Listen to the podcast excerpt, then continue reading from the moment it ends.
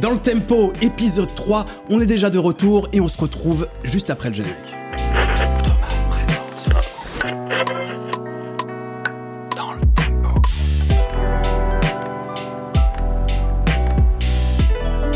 Vous êtes bien dans le tempo, le podcast des passionnés de musique. On est vraiment content de vous retrouver. Vous savez, on parle de tous les aspects de la musique, toujours avec un prisme moderne. Évidemment, je suis avec mon gars Michel, alias Chronomusique. Comment ça va Yo yo yo, mais ça va et toi Ça Bah, se écoute, passe Très bien.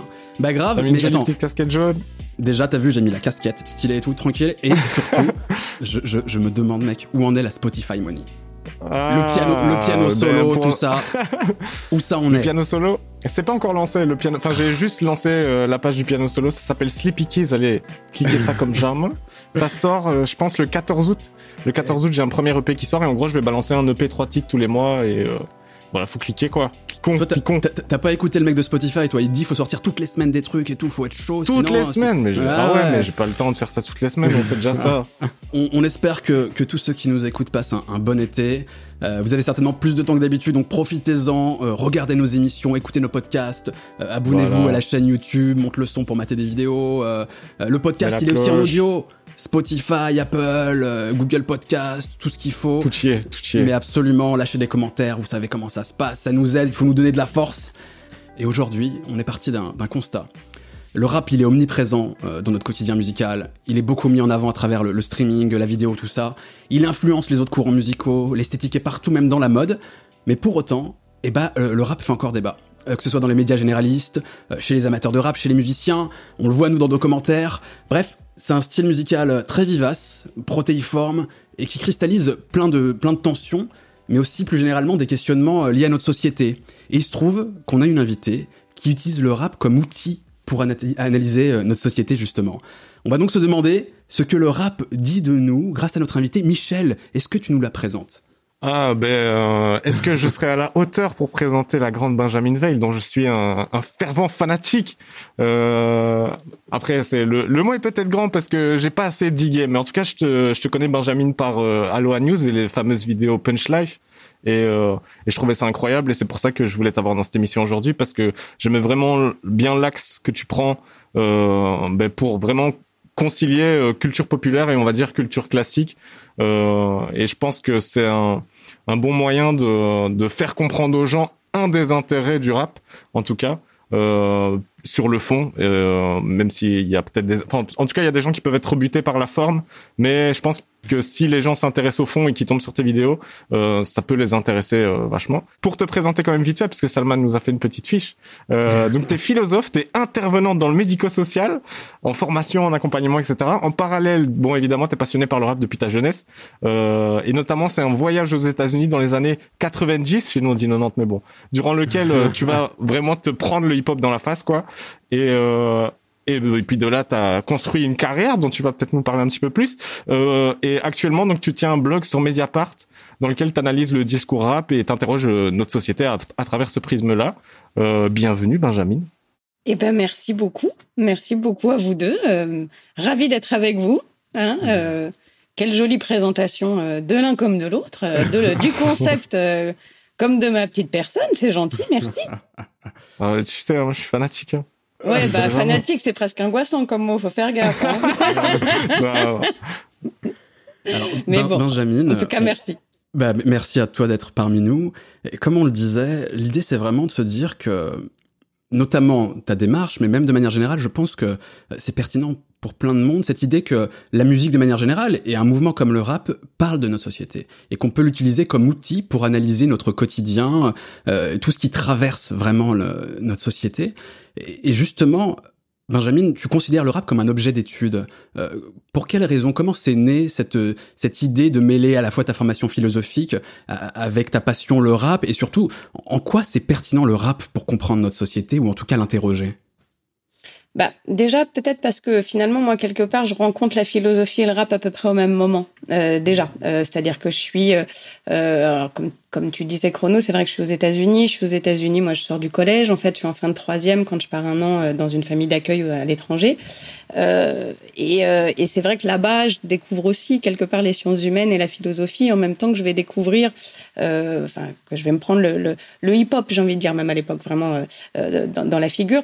Donc, il y a quelque chose d'assez simultané pour moi déjà dans, dans l'approche. Et les deux, pour moi, viennent me parler de quelque chose qui touche à l'existence, c'est-à-dire à quelque chose de de l'ordre de la vie, de, de qu'est-ce que c'est que de se débrouiller, des questionnements, des façons de penser.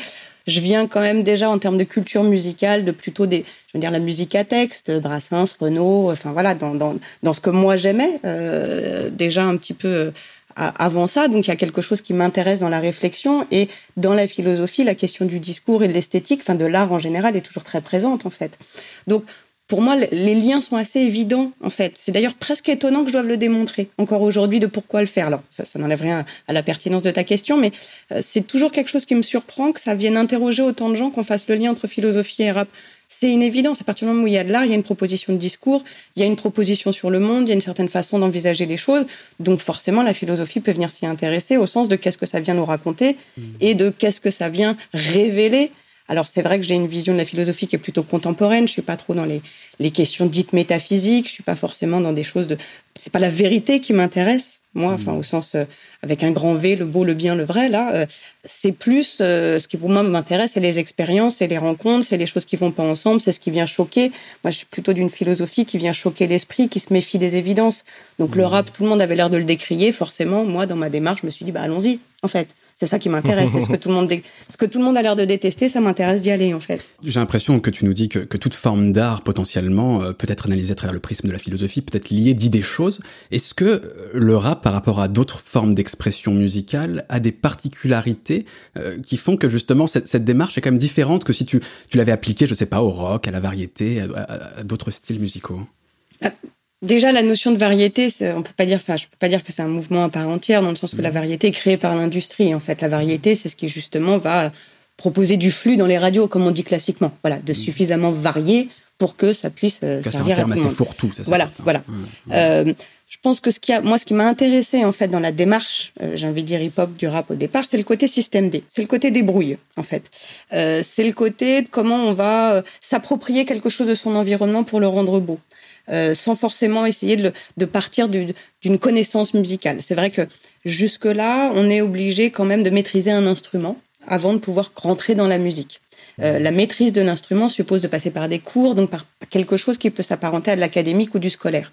Alors qu'à travers la culture hip-hop, il y a quelque chose, que ce soit d'ailleurs du côté de la danse, du côté pictural, donc du graphe, ou du côté du rap, il y a quelque chose qui s'approprie en fait et qui se transmet presque oralement entre pairs et non plus de manière verticale ça devient très horizontal. Et là, même d'ailleurs, en termes de pédagogie, éducativement, c'est super intéressant. Euh, là, il y a quelque chose vraiment qui donne, à, qui donne à penser sur un déplacement justement du rapport même au savoir et à l'inscription que ça met quand même dans l'histoire de l'art sans en connaître les tenants et les aboutissants. C'est pour ça que c'est toujours intéressant. Moi, on dit souvent, là, par exemple, on a pris récemment l'exemple de Kobalade qui connaît pas Ayam. Mais en fait, c'est pas grave de pas connaître forcément son histoire. Ça veut pas dire qu'elle ne participe pas, en fait, de ce qu'on est mais parfois c'est de manière totalement inconsciente. Mmh. Et c'est intéressant aussi, voilà, en termes de développement. Donc ça, voilà, il y a quelque chose dans le côté presque historique de, des choses qui m'intéresse, euh, dans ce que ça vient apporter comme retournement en fait de vision du monde. Jusque là, il fallait avoir acquérir de ses aînés pour pouvoir transmettre quelque chose. Là, il y a quelque chose qui se construit aussi plus justement du côté de la transversalité. Et moi, je me posais une ouais. question euh, vis-à-vis -vis de ton rapport euh, au rap justement. Euh, enfin, comment dire Qu'est-ce qui a changé dans ton rapport au rap au moment où le rap a commencé à prédominer euh, à peu près toute la culture musicale, tu vois? Alors c'est assez particulier parce que moi j'ai presque dix ans finalement où je suis plus tellement dedans. Je fais autre chose, je suis dans le social, le médico-social. Enfin, je travaille sur d'autres choses. Je travaille à part avec du rap, avec des jeunes, mais je suis plus dans le dans le dans le digging de tout ce qui sort. Tu vois, je vais je vais avoir une grosse période 95-2005, ça c'est clair. Euh, et puis après je, je reprends 2015. Donc quelque part le moment où ça devient euh, euh, extrêmement hégémonique, euh, je le vis plus par la cour d'école de ma fille que je ne le vis par du digging. Donc je le vis plus par le côté variette, en fait. Ouais. Je okay. le découvre Et moi, j'ai fait partie de, de, la génération qui a dit non, section d'assaut, c'est une bonne chose, parce que ça démarre un peu avec ça. Enfin, pour, ça paraît loin pour certaines personnes, mais moi, moi j'ai trouvé très vite que section d'assaut, il y avait quelque chose de bien, même si tout le monde disait ouais, c'est dans les cours d'école, c'est pour les petits, ça raconte plus rien. Enfin, déjà, hein, il y avait déjà, et je vais dire, déjà en 98, il y avait des choses comme ça entre la nouvelle école et l'ancienne école. Est-ce qu'on met des refrains chantés? Est-ce que c'est pas trop variette? Enfin, voilà, il y a, y a, des débats qu'il y avait déjà à l'époque. Hein. Enfin, en fait, euh, donc, mhm. moi, j'ai trouvé déjà que section d'assaut, quand ils sont arrivés, moi, je trouvais ça sympa de voir que des gamins pouvaient rentrer dans l'esthétique hip-hop très jeune pour pouvoir ensuite peut-être développer autre chose, aller vers autre chose. Donc moi, j'ai vu quelque chose de plutôt positif. Après, comme tout, il y a des effets pervers à tout aussi. Enfin voilà, il y a quelque moi je trouve quelque chose de bien, c'est que ce qui était l'objectif initial, qui était quand même de tout niquer, d'envahir tout le monde, bah, c'est gagné quelque part. Ah, Maintenant avec avec les effets pervers que ça a aussi, à savoir que bah il y a quelque chose qui peut se perdre de l'essence, de l'éthique, de l'engagement initial. Et en même temps, il est encore là, mais il est juste pas mis en avant, c'est tout. Hmm. Justement, là, on parle d'une certaine manière de la diversité euh, qui existe dans le rap. Euh, J'aimerais bien, si vous le voulez, bien qu'on fasse un point sur la diversité qui pouvait exister auparavant et sur celle qui peut exister aujourd'hui, parce que je pense quand même que le, le rap n'est plus le même, ça c'est certain. Euh, mais on peut avoir tendance justement à se dire aujourd'hui c'est un truc tellement grand public qui s'est ouvert, qui est beaucoup plus varié qu'il ne l'était auparavant, et se dire qu'auparavant c'était peut-être quelque chose d'un peu plus figé, où, il y avait seulement quelques codes très précis, etc. Et, est-ce que c'est vrai à ton avis, ou est-ce que déjà il y avait une grande diversité auparavant dans, le rap, que ce soit dans les thématiques, dans les personnes qui le pratiquent, qui l'écoutent alors, je dirais qu'il y avait des patterns un petit peu plus marqués, euh, c'est-à-dire des, des, des, des, je veux dire, une espèce d'identité, de, enfin, certaines, quoique non, parce que les thématiques, elles sont toujours présentes. Parfois, c'est les mêmes depuis 25, 30 ans, en fait, sur certaines choses. Euh, D'ailleurs, parfois, c'est triste quand on voit la question des violences policières, par exemple. Ça fait quand même 30 ans qu'on en parle, quoi. Enfin, et que c'est toujours la même chose. Enfin, voilà. Donc, il y a des choses très, très graves, d'ailleurs, euh, moi, je trouve, euh, en tout cas, dans, dans, les patterns qui se, qui se répètent.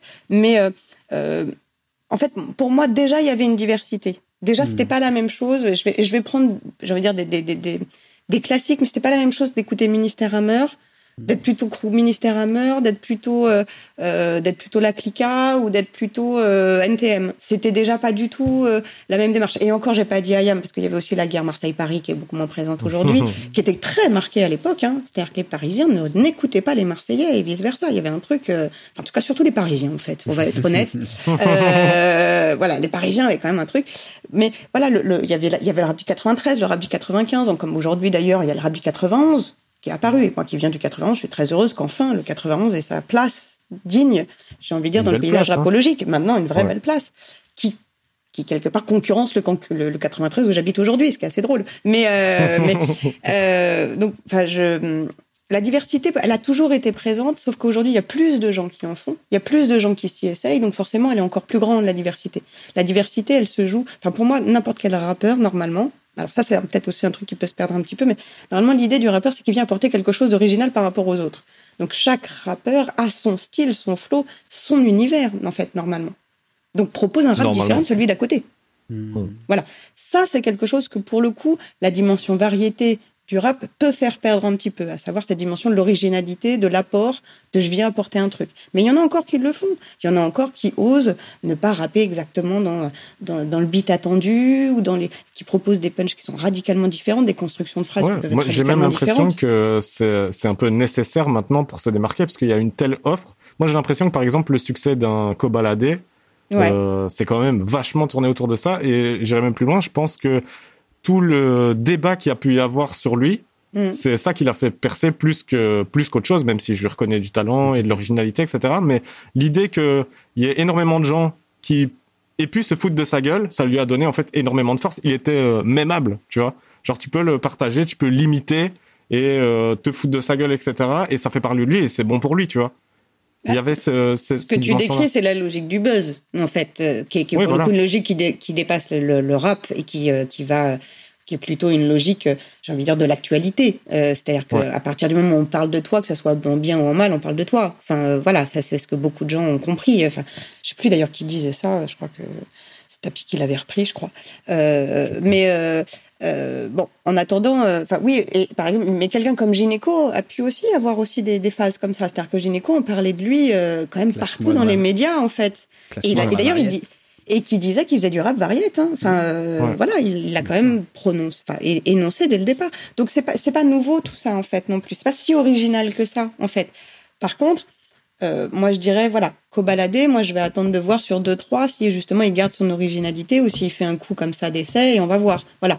Euh, c'est Maintenant, ça n'enlève rien à l'originalité de certains. Après, ce qui est, c'est comment cette originalité, elle va s'inscrire aussi dans, pour moi, une rencontre entre trois éléments qui sont quand même toujours le un flow, un beat, un texte. Voilà, c'est cette articulation-là entre trois éléments majeurs qui vont parler à certains et puis pas à d'autres. Hein. Voilà, on n'a pas les mêmes sensibilités. Après, c'est des questions de sensibilité.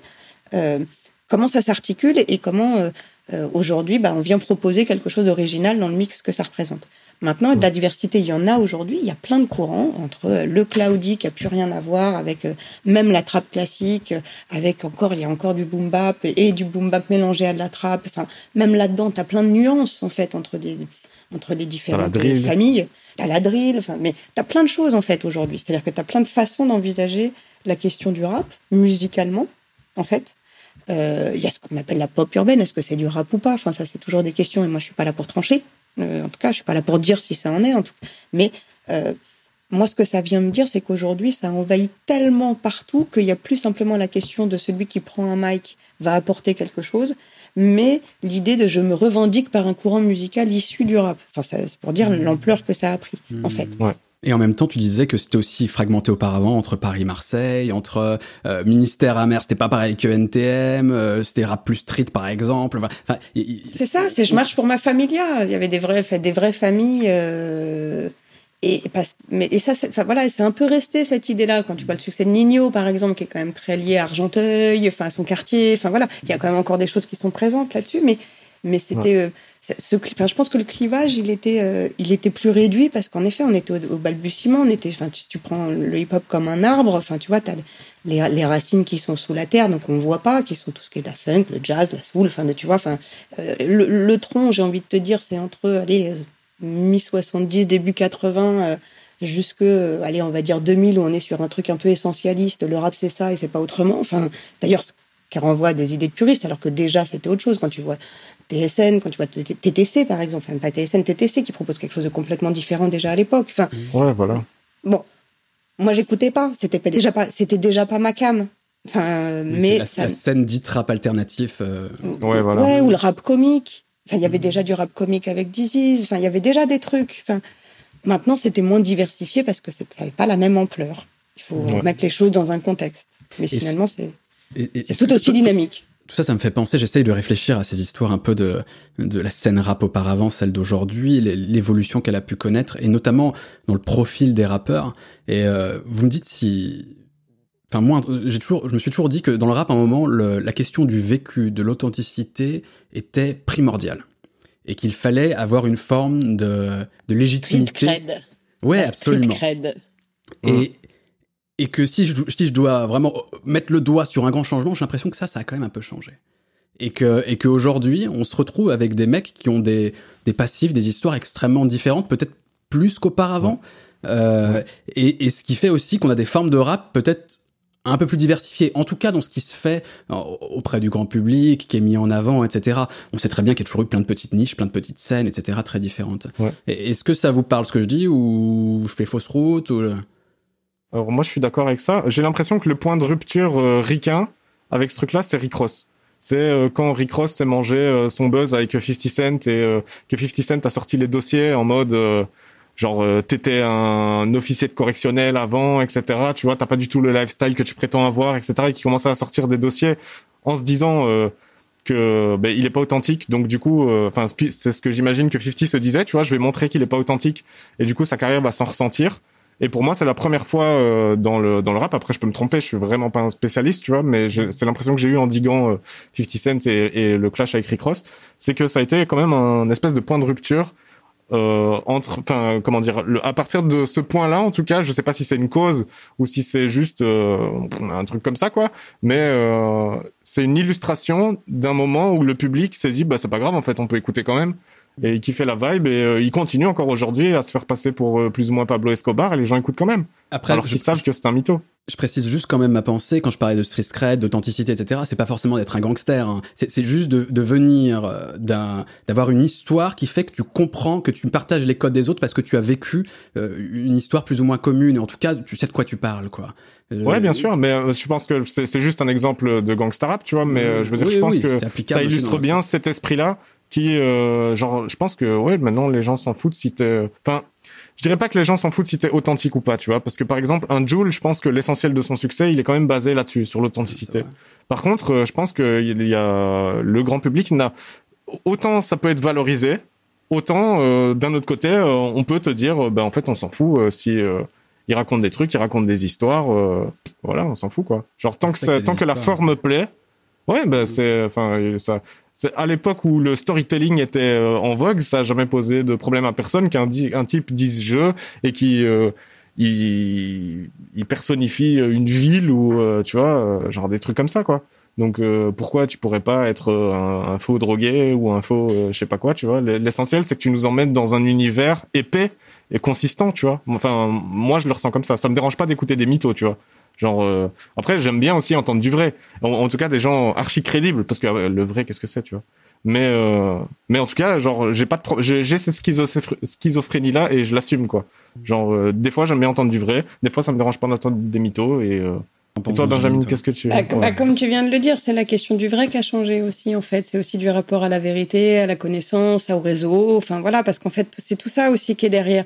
C'est la, la, la, question de la street cred n'était pas plus vraie hier qu'aujourd'hui, en fait. Ça a toujours été des postures. Ça, voilà, ça s'appelle des postures. C'est aussi des postures un peu qui allaient avec une forme de ah, on peut le dire de virilisme hein, aussi, euh, enfin de, de, façon de se dire c'est moi, tac, moi je viens de la rue, moi je m'en suis sorti, moi j'ai fait de la boxe, tac, tac, je m'en suis sorti. Enfin voilà, mais qui était une chose aussi qui était vraie, attention, mais mais qui finalement quand tu les retrouves 20 ans plus tard, ils en sont revenus eux aussi. Hein, c'est un truc de 20 piges aussi, de jeunes garçons, cette dimension-là déjà, en fait, de de, de, de se positionner comme étant euh, quelqu'un qui fait peur, qui vient de la rue. C'est les codes du virilisme, en fait, qui s'expriment à mmh. travers ça. Et comment, finalement, le jeune garçon, qui qu'il soit, quelle que soit sa génération, va se construire malgré tout à travers ces codes. Et donc, se positionner pour être un, pour être un exemple voilà, de, de, de, viril, parce que quand même il y a ces enjeux-là aussi hein, dans, dans, le star system, enfin déjà, enfin euh, sans même parler que du rap, enfin le star system c'est aussi ça. Bah, pour pouvoir être regardé comme un homme viril, il faut que je, je m'invente un, un, passif de dangereux. On va pas se mentir, ça fait partie des choses. Les filles n'aiment pas les mecs gentils, les rats aiment les lascars. Qu'est-ce que c'est d'autre comme chanson? Enfin, on est en 80, 96. Enfin, réécoutez-la. Enfin, vraiment, je pense que enfin, la plupart ils ont rien inventé. Enfin, tu vois non plus. Mais ça n'empêche que euh, là-dessus, ce type, enfin, j'ai envie de dire, ce type de positionnement-là sont des positionnements qui, normalement, évoluent justement avec le temps. Aujourd'hui, on est en train de les renforcer, et notamment par des aspects qui sont liés au jeunisme de la société où l'idée de vieillir c'est pas une bonne chose. Donc euh, bah, même celui qui a 40 ans il veut continuer de faire le beau gosse de 20 ans euh, qui est dangereux qui est horrible et qui voilà qui se tape toutes les meufs alors qu'on sait très bien qu'à 40 ans normalement il est passé à autre chose dans sa tête. Sinon ça veut dire qu'il va pas bien j'entends un nom qui résonne. J'entends un nom qui, qui... je ne donnerai pas nom je ne donnerai pas nom. Euh, donc, mais et, c'est pas une question. Voilà, tu vois, mais, mais envie de dire, dire c'est un archétype parce qu'il y en a plein des comme ça en fait. C'est pas, mais mais c'est c'est surtout que normalement voilà, quand t'évolues, j'ai envie de te dire, si t'évolues euh, de manière un peu épanouie avec toi-même, t'as plus besoin de venir revendiquer ce que t'es et d'où tu viens. C'est un truc normalement qui vient quand même de tes 20 ans. Donc c'est normal que des, des stars de 20 ans le revendiquent. Et tu vois, par exemple, on va prendre l'exemple de PNL, qui le revendiquait beaucoup au démarrage euh, d'où je viens, qui je suis, machin. Les deux frères, ils ont presque 30 ans, ils sont plutôt en train de revenir de ça, ils ont un discours plutôt qui revient, qui revient de la puissance, quoi, de, de ces fantasmes de puissance. Parce que la street cred et la puissance, ça va ensemble, en fait. C'est l'idée de, moi, je m'en suis sorti tout seul dans la rue, c'est la loi du plus fort. Enfin voilà, on est dans des représentations qui sont en fait de cet ordre-là. Quelque part, tant mieux qu'elles aussi qu'elles disparaissent un peu aussi sur certains aspects. Après, mm elle se renforce, moi je trouve, à d'autres aspects aujourd'hui parce qu'on appelle le clivage rap de Yankee, rap street, en fait, qui quelque part, même s'il vient dire oui, tout le monde peut faire du rap, ben non, en fait, tout le monde peut pas. C'est-à-dire que tu fais du rap de Yankee, c'est pas la même chose. Voilà, t'es un écouteur de Yankee, c'est pas la même chose. Tu peux expliquer juste pour les gens qui connaîtraient pas forcément l'univers du rap, rap de Yankee. Alors, ce qu'on appelle le rap de Yankee, qui peut aussi s'appeler le rap de blanc, hein, on peut le dire, hein, euh, parce que c'est souvent comme ça aussi. Hein. C'est-à-dire que pendant un temps, on disait voilà, il y a les quartiers qui vendent, les, enfin, les, donc les quartiers populaires qui vendent, les quartiers riches qui achètent. Donc euh, avec cette idée que finalement le Yankee c'est plus celui des beaux quartiers, c'est le fils de bonne famille. Hein, on va voilà c'est et c'est vrai que le rap et voilà on est plein. Mais je veux dire déjà dans les années 90 hein, il y avait des enfants de bonne famille qui écoutaient du rap. Kassovitz c'est quoi d'autre? Cassel c'est quoi d'autre? Non mais enfin il y a un moment hmm. faut le dire aussi. Courtrage, mais c'est quoi en fait? Enfin, donc et, et, et, tant mieux parce que c'est comme ça que ça permet de diffuser aussi. Donc c'est pas que des mauvaises choses et ça vient démontrer la démocratisation du truc qui dépasse les classes. Donc quelque part tant mieux aussi, ça a des aspects positifs. Mais attention, est-ce que finalement à travers ça, on n'est pas en train de de, de, de lisser aussi finalement le rap street? Et c'est d'ailleurs pour ça que le mouvement du rap street s'est presque mis en contre ça pour être de plus en plus street presque ouais. euh, pour ne pas lisser non plus cette dimension qui est quand même que, enfin, pour ne pas tout rendre variétable et, et radiodiffusable. Un en fait. en fait. Euh, voilà. Il y a aussi ce truc de, et c'est d'ailleurs intéressant parce que des gars comme Vald ou Orelsan, qui sont peut-être ceux dans le rap de Yankee, moi, qui m'intéressent le plus parce qu'ils sont un peu à cheval, en fait. C'est-à-dire que ils, ils, sont capables à un moment, Nekfeu peut le faire aussi, mais, mais, et moins, enfin, encore, pour l'instant, pas encore assez abouti sur ce sujet-là, mais euh, ils sont capables à un moment de reconnaître les avantages et les privilèges que ça leur a accordé, en fait. Euh, de pouvoir le faire et donc de pouvoir donner la main et à un moment laisser la place à d'autres. Voilà. Quand un Orelsan, il vient dire, OK, j'ai une victoire de la musique, mais ça devrait revenir à Damso et pas à moi. En fait, bah, l'air de rien, c'est pas anodin pour moi de faire un truc comme ça. Quand Vald, il va faire des trucs sur 93 Empire avec Fianso et où il joue le rôle du maton dans le clip, c'est pas anodin non plus. Voilà. C'est des façons de, de venir questionner aussi ce système-là, à savoir que euh, voilà, dans le rap, il y a des choses qui se disent, qui sont explicites, qui sont en fait des implicites de notre société, et notamment ce racisme social. Et j'associe les deux exprès. C'est que, je veux dire, racisme et classisme, ça va ensemble aujourd'hui. Ça, recouvre la même réalité. On peut pas les opposer. C'est pas deux choses opposées, contrairement à ce que tous les débats qu'il y a actuellement. Voilà, être contre le racisme, c'est aussi être anticapitaliste finalement. Enfin, euh, enfin, en tout cas, anti-domination euh, sociale d'une classe sociale et notamment de la bourgeoisie je, ne sais pas si je suis claire par rapport à la question du rap de Yankee, mais c'est que finalement, il faut, il faut à la fois pouvoir l'autoriser tout en le questionnant, en fait. Mmh. Sur est-ce qu'il vient pas à un moment faire du remplacement aussi pour lisser quelque chose et empêcher ceux qui, en fait, devraient légitimement avoir les postes de pouvoir là-dessus d'y mmh. accéder. Voilà. Mais sans que ce soit forcément un phénomène conscient, en tout cas, c'est sûr que je parlais de Frisk Corleone. Après, c'est pas le plus street de tous les rappeurs. Mais par exemple, le, le succès d'un rappeur comme ça, avec un propos archi sans concession, genre euh, Vraiment, mmh. euh, c'est zéro lissage, quoi, avec euh, qui tape euh, Topin tendance euh, dès qu'il va chez Colors, des trucs comme ça. Et le genre là, le projet Bluebeam qui remonte, je crois, il est remonté 25 fois cette année dans le top 50 Spotify. C'est-à-dire les gens juste ils l'écoutent quoi. Enfin euh, c'est pas une sortie quoi. C'est. Mais mais ça va avec l'air du temps aussi parce que finalement euh, bah, Despo Freeze, enfin tu vois il y a, y a des choses qui vont aussi frôler sur la enfin qui surfent sur la question de on vous ment, on nous on nous, on nous dit pas tout, enfin la question du complot quand même qui est très présente, enfin euh, et qui aujourd'hui sont des choses qui sont justement par rapport à la question du vrai et de l'image. Ouais. Je veux dire tout est faux et rien n'est vrai en fait. Enfin c'est-à-dire euh, on sait pas, on, on, sait jamais qui c'est qui est derrière un compte, on sait jamais qui c'est qui dit, on sait jamais qui c'est qui écrit. Je vais même te dire, c'est pas forcément les rappeurs que t'entends qui écrivent leurs propres textes aujourd'hui. Ah oui, non, c'est sûr. Donc, donc, sûr. en termes d'authenticité, ça pour le coup, il y a un truc qui vient, qui vient questionner ça pour le coup dans le rapport au rap. Normalement, t'écris ton texte et tu poses ton propre texte. Voilà. mais déjà, mais déjà, bah, j'ai envie de dire, mais déjà pour nous à l'ancienne, déjà arriver et mm. dire sur son téléphone, ça nous posait question. Hein. Mm. Maintenant, c'est devenu un acquis. Tout le monde vient dans le cercle avec son téléphone. Enfin, c'est des voilà ou à Skyrock, enfin voilà. Mhm. Mais euh, voilà, c'est des choses, c'est des réalités et qu'on fait qu'aujourd'hui, on n'est plus dans. Enfin, la question de l'authenticité, elle s'est forcément déplacée. Ah bah, dans la même lignée, moi j'ai toujours été halluciné du euh, comment on traite les ghostwriters dans le rap, c'est-à-dire les gens qui écrivent pour d'autres, et ça existe depuis très très longtemps et et jamais c'est assumé, jamais on peut dire bah oui j'ai des mecs qui m'écrivent, euh, qui, qui m'aident à écrire. Dans le rap il faut écrire soi-même, ça doit venir de soi. C'est un truc extrêmement important. On peut pas être juste un interprète.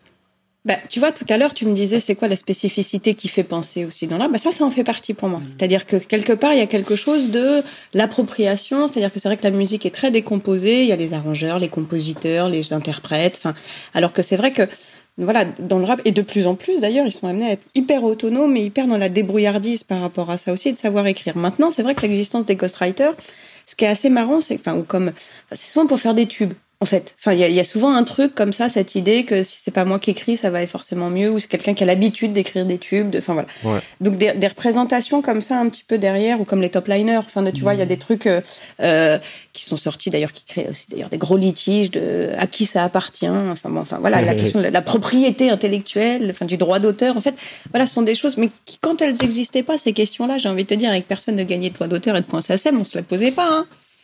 du tout de la même manière aussi. Ouais, ouais. Après... je pense que c'est aussi quelque chose qui vient avec l'industrie, ce truc-là. Mais hmm. c'est vrai que c'est pas le rap. Excuse-moi, je te coupe, mais c'est pas le rap, en fait, que enfin, c'est pas. Dans l'identité du rappeur, il y a quelque chose de j'écris mon propre texte. C'est pour ça qu'il y a autant d'ateliers d'écriture, qu'il y a autant de travail autour de l'écriture de chansons, de machin. Quelque chose qui doit venir de soi. Comme si l'écriture, c'était, le stylo, c'était un peu l'extension du rappeur, un peu comme le mic. En fait, il y a quelque chose qui s'apparente entre le stylo et le mic. Il y a une notion de mérite aussi là-dedans, quand même. Ouais, d'effort mais presque scolaire en fait. Enfin, il y, a un truc, euh, voilà, il y avait quelque chose quand même de très élitiste intellectuellement dans le rap aussi, hein, euh, qui pour le coup peut se perdre un petit peu justement, euh, mais qui se perd en fait dans les enjeux plus plutôt industriels parce qu'en fait tu le retrouves quand même vachement dans l'indé, le nombre de gars qui font des multisyllabiques et pour qui c'est une marque de fabrique. Enfin, c'est pas anodin non plus. De toute façon, ce rapport à l'écrit, quoi. Et en même temps, parfois, quitte à y aller trop loin dans l'écrit aussi, parce que tu vois, quand je te disais tout à l'heure, un flow, un beat, un texte parfois, on axe trop sur le texte aussi du côté du rap. C'est pas du slam non plus. Donc, il y a un moment où il faut aussi que le texte il serve le beat et le flow. Et inversement. Enfin, tu vois. Donc, parfois, d'avoir un ghostwriter, ça peut peut-être te permettre de te concentrer sur ton flow et ton beat. Éventuellement, pour certains. Mais c'est vrai que c'est pas dans la représentation qu'on a, j'ai envie de te dire, du rappeur, alors qu'un interprète de variette, que Zazie, mauvais exemple, euh, que Louane, elle écrive pas ses chansons, on s'en fout. Non, mais enfin, moi que qu'on fasse appel à quelqu'un pour euh, pour faire un bon morceau, au contraire, moi je dis mais parfait, entoure-toi. Le problème c'est que pendant très longtemps ça n'a pas été assumé. c'est ça qui était problématique. Bah non. Mais pareil, on était dans cette représentation du self-made man aussi, hein, d'un côté du rappeur, donc celui qui s'est fait tout seul, mais qui se fait qui fait tout tout seul aussi, avec le système D qu'il pouvait avoir. Hein. J'ai l'impression que c'est un truc qui s'étend euh, à la musique en général, mais que de toute façon aujourd'hui, sans forcément qu'on axe euh, le mérite là-dessus, mais euh, que en fait ceux qui seront amenés à percer, vu que en fait on doit produire énormément, comme euh, tu disais tout à l'heure, Salman, euh, genre le type de Spotify a dit que c'était genre un morceau par semaine. en fait, tu dois tellement être, tu dois tellement être en flux tendu que en fait t'as pas t'as pas le temps de dire à un type enfin ou alors tu montes vraiment une industrie et tu dis j'ai lui lui lui vous vous m'envoyez un texte et puis après moi je fais un machin etc mais sinon pour moi ceux qui sont amenés à percer, c'est ceux qui savent tout gérer, ceux qui savent faire tout tout seul et vite quoi. Donc genre euh, tu fais ton beat, t'écris ton texte, t'enregistres dans la foulée, tu fais ton petit clip, boum, tu balances, c'est fait. Que j'ai l'impression que les, enfin en gros il y a deux écoles qui vont se diviser. Donc t'as ceux qui vont prendre le temps et qui seront respectés pour ça. Et PNL pour moi ils font partie de ce truc là. C'est genre euh, ils ont le droit de prendre leur temps, de disparaître, etc. Et puis il y a ceux qui seront obligés parce que peut-être ils ont moins d'exposition. Euh, enfin après PNL ils ont eu leur exposition par euh, parce qu'ils ont fait des trucs.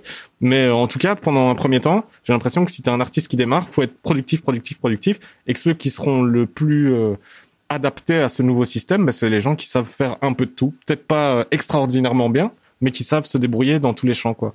Soit la communication, la Ouais, et ce qui est dommage, c'est qu'on perd aussi euh, la manière de la spécialisation dans une discipline là-dedans aussi parfois, et, que quelque part, à, vouloir être partout, on est nulle part. C'est Montaigne qui disait ça, c'est mmh. d'être partout que de vouloir être, enfin, ce n'est être nulle part que de vouloir être partout. Mais euh, enfin, euh, après, c'est moi, ça me surprend toujours aussi parce qu'en en fait, on est dans un champ lexical qui est celui de l'industrie, de la performance, de l'entrepreneuriat, et, et, en fait pas de l'art, en fait.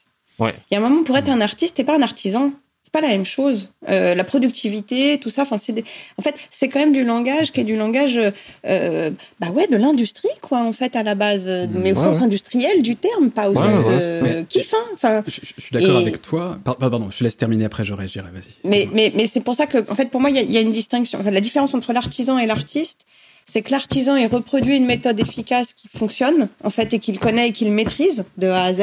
Euh, mais il va rien, en fait, il va, il, euh, il va rien inventer en fait, justement, l'artiste va inventer. Je crois pas qu'on puisse inventer toutes les semaines. Franchement, on va pas se mentir. Ouais. Euh, non. On peut reproduire des choses, on peut tester des choses. Une fois dans une vie, c'est bien déjà. c'est déjà pas mal. Euh, et, et, je veux dire, même pour inventer, faut être un peu dans une forme de de non pression aussi. Enfin, il y a quelque et à la fois de pression de précarité et en même temps de non pression, j'ai envie de te dire d'enjeu parce qu'il faut pas trop savoir où tu vas. Enfin, donc faut, faut à la fois énormément de liberté, beaucoup de contraintes, mais euh, voilà.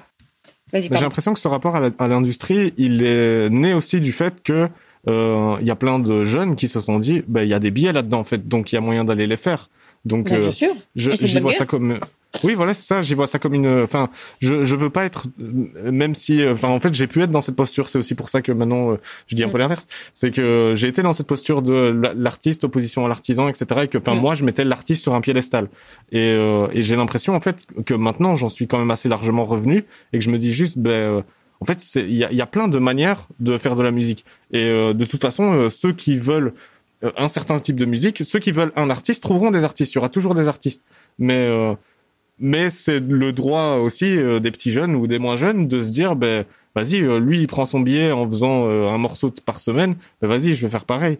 Enfin en tout cas c'est une économie comme une autre en même temps d'être un truc qui potentiellement peut être de l'art et incroyable etc mais il y a de la musique qu'on écoute juste pour s'ambiancer il y a de la musique qu'on écoute pour réfléchir il y a de la musique qu'on écoute pour être chamboulé enfin il y a il y a de la place pour tout le monde quoi. Je je ferai pas de hiérarchie entre les deux quoi non, non, y a, mais il n'y a, y a, pas de hiérarchie, euh, j'ai envie de te dire, entre les deux. Tu peux être d'ailleurs hyper productif tout en étant euh, artistique. Hein. Un mec comme Joule ou, euh, ou un autre mec comme Swiftgad qui est hyper productif aussi, qui peut te sortir quatre albums en une année. Enfin, de, tu vois, enfin, et des albums de 15-16 titres, quoi. Tu vois, c'est pas des trucs. Enfin, bon, bah, c'est aussi des choses. Enfin, c'est des gens qui peuvent quand même avoir une vraie dimension artistique à partir du moment où. En fait, c'est pas la question de la productivité, en fait. C'est la question de, de rentrer dans des schèmes.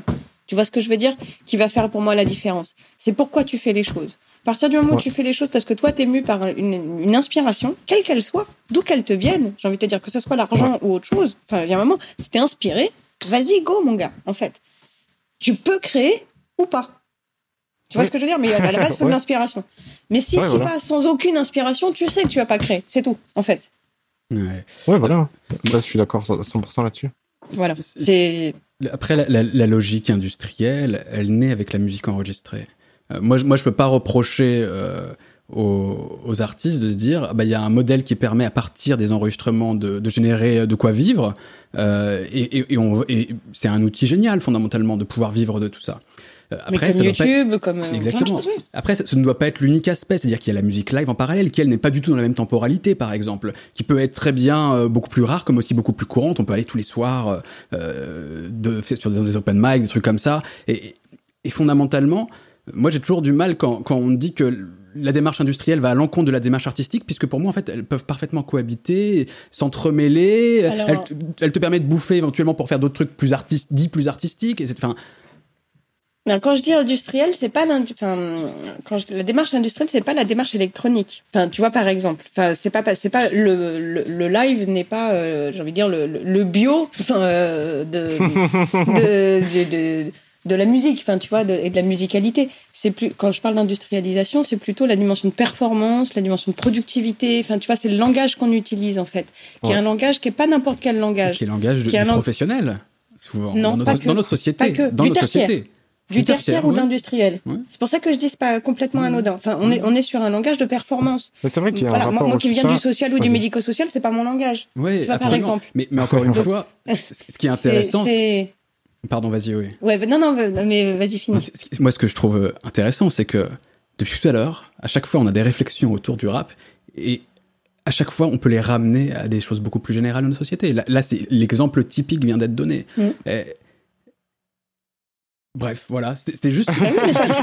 tu vois, tu justifies toute ma démarche. C'est qu'il y a un moment où, à travers le rap, en fait, à travers l'objet du rap, ce qui était ta question de départ, qui en fait pour moi même pas un objet d'étude, c'est un accompagnateur de vie. Tu vois, enfin, j'ai envie de te dire, c'est un way of life autant que la philo. Si tu regardes bien, en fait, les deux pour moi sont pas des trucs déconnectés, c'est pas des matières, c'est pas des disciplines comme ça que je prends et que je me dis oh tiens ça m'intéresse. Enfin, tu vois, enfin, c'est des trucs que voilà qu'il y a un moment tu tu vis, mais qui viennent surtout te révéler, moi, c'est les deux pans qui me permettent de pouvoir penser le monde, en fait. C'est que d'un côté, il y a le rap avec tous ses développements aussi, et tous les trucs que même j'aime pas, c'est pas grave. Enfin, ça fait, ça me fait penser le monde, moi. Tous les philosophes que j'aime pas, c'est ceux qui m'ont permis, à un moment, de pouvoir me construire aussi, en fait. Parce que c'est contre eux que tu vas essayer de contre-argumenter. Voilà, aussi, et d'essayer de comprendre et de pouvoir proposer aussi d'autres choses. Et je veux dire, même dans le rap, même si s'il n'y a pas forcément toute la musique que moi j'écoute, ça n'empêche que il participe de quelque chose, il raconte quelque chose, et même là-dedans, moi, ils, viennent m'interpeller aussi. Ils viennent me donner à penser. Moi, PNL me donne à penser aujourd'hui.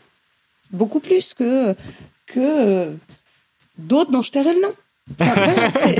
parce que j'ai pas envie, ça, ça m'intéresse pas, puis j'ai pas envie en plus que, enfin, moi je suis pas là pour donner mon goût et ma subjectivité. En fait, je suis là pour dire voilà qu'est-ce que ça me raconte. Je peux autant citer un Kobalade qu'un Kerry James, qu'un Booba, qu'un Du coup, ce qui est intéressant, parce que tu citais à l'inverse, tu citais PNL que t'aimais bien. Ce qui serait intéressant, c'est de savoir pourquoi eux en particulier euh, dans ce paysage-là, pourquoi eux t'intéressent plus que plus que les autres. PNL, il a fallu du temps parce que moi, au démarrage, j'ai vraiment pas accroché. Moi, j'ai fait partie de la génération qui s'est dit, mais qu'est-ce que c'est que cette musique d'ascenseur, quoi? Vraiment, au sens euh, fort du terme, musique d'ascenseur. Il n'y a plus de paroles, on n'est que sur des énomatopées. Enfin là, pour le coup, euh, difficile. Et puis même en termes de beat, elle va le trouver au démarrage. Quoi. Enfin, tu vois, enfin voilà, c'est pas du tout mes repères. C'est vrai. Donc Déjà, moi, il a fallu, comme tout le monde, quelque part, que l'environnement sonore me permette de pouvoir accéder à PNL. Parce qu'il y a une éducation, en fait, hein, musicale, qu'on n'imagine pas. Il y a un moment où tu n'arrives pas au rap comme ça quand tu viens du classique. C'est pour ça que je trouvais très bien Section d'Assaut pour initier les petits. Enfin, aussi ou Soprano, ou Maître Gims. Voilà, moi, je trouve ça très bien, en fait, pour initier l'oreille, en fait, parce que tu rentres pas dans ces sonorités pas comme ça facilement, en fait. La preuve en a été ma génération. La génération d'avant, ils nous disaient, mais c'est de la merde, votre truc.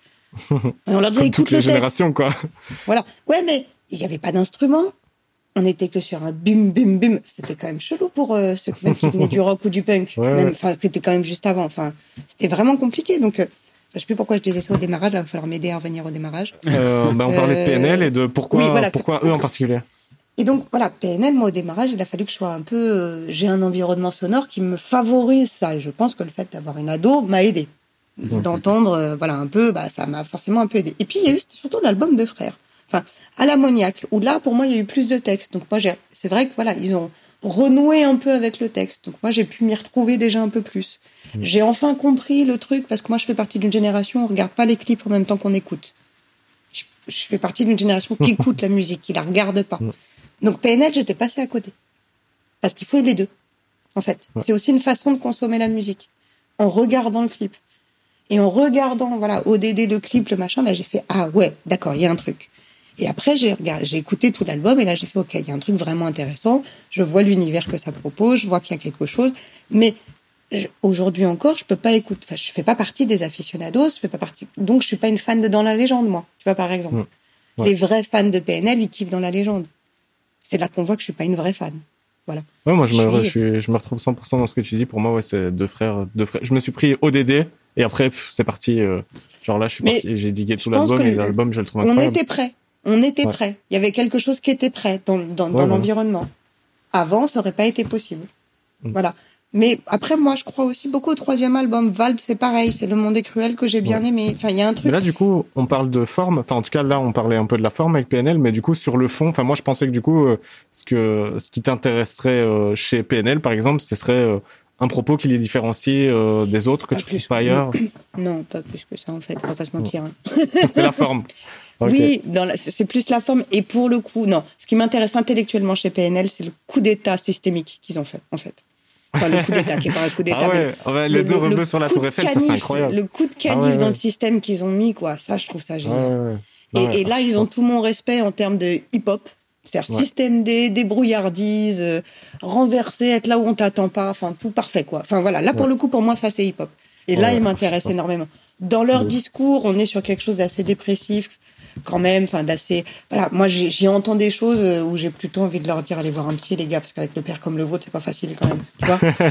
euh, mais bon, voilà, on n'a pas envie de leur dire non plus parce qu'ils font leur vie mais euh, mais c'est non, il y a des trucs intéressants mais non, c'est pas ils vont pas ils m'ont pas attrapé par une thématique spécifique.